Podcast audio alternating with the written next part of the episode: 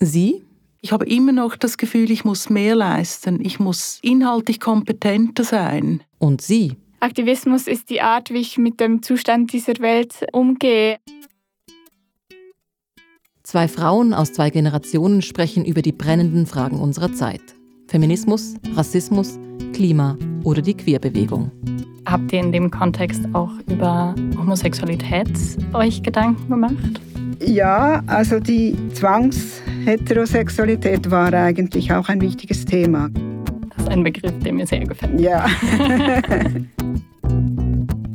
Das ist Sie und Sie, der Generationen-Podcast der Eidgenössischen Kommission für Frauenfragen E EKF. Alle Folgen auf frauenkommission.ch oder überall, wo es Podcasts gibt.